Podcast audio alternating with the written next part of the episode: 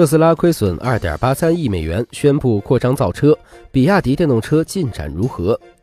作为目前电动车行业的老大，特斯拉正面临亏损。五月四号，特斯拉汽车发布了二零一六年第一季度财报。财报显示，特斯拉汽车第一季度营收十一点四七亿美元，高于去年同期的九点四亿美元，净亏损二点八二亿美元，比去年同期亏损一点五四亿美元相比有所扩大。财报中同时表明，特斯拉将在二零一八年量产五十万台 Model 3，并且目前在售的特斯拉 Model S、Model X、Model 3销售情况并不乐观。二零一五年拿到四万多个订单的 Model X 只生产了五百零七辆，实际交付的车只有二百零八辆。将视线转向国内，特斯拉陷入困境，国内老牌的汽车厂商跃跃欲动，其中以比亚迪为代表。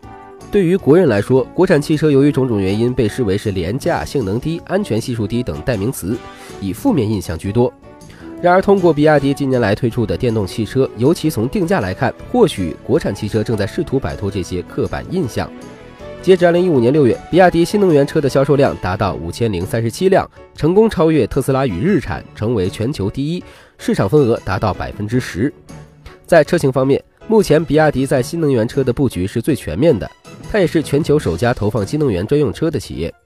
电动大巴 K9 已经正式服务香港公交，伦敦的五十一辆单层零排放车也是迄今为止欧洲最大规模的全尺寸公交车队。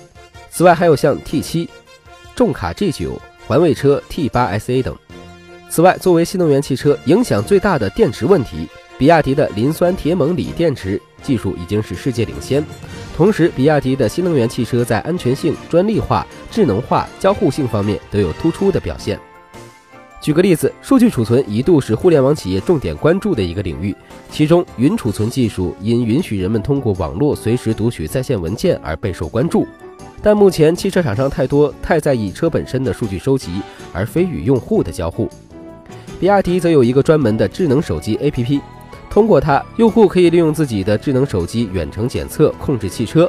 并在手机与汽车之间建立一个随时传递数据的通道。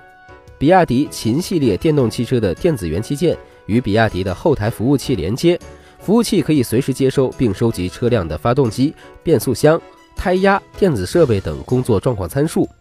如果车辆的数据的指标非正常化波动，比亚迪的客服人员就能提前一步告知车主，同时联系附近的 4S 店。数据收集的工作由镶嵌在车内的二十多个处理器组成，每个处理器会在一定周期内记录并得出数据结果。这些结果不会通过用户，而直接进入比亚迪的后台。目前，包括戴姆勒奔驰在内的国际厂商正在寻求与比亚迪联合开发的电动车。比亚迪的唐作为进入工信部目录的新能源汽车，可在全国享受国家三点五万补贴，并且不用交购置税，在部分城市还可以享受地方补贴。如在深圳，可享受三点一五万的地方补贴，旗舰版的价格可低至二十一点三三万。在智能汽车领域，比亚迪将有更多的机会和更丰富的想象。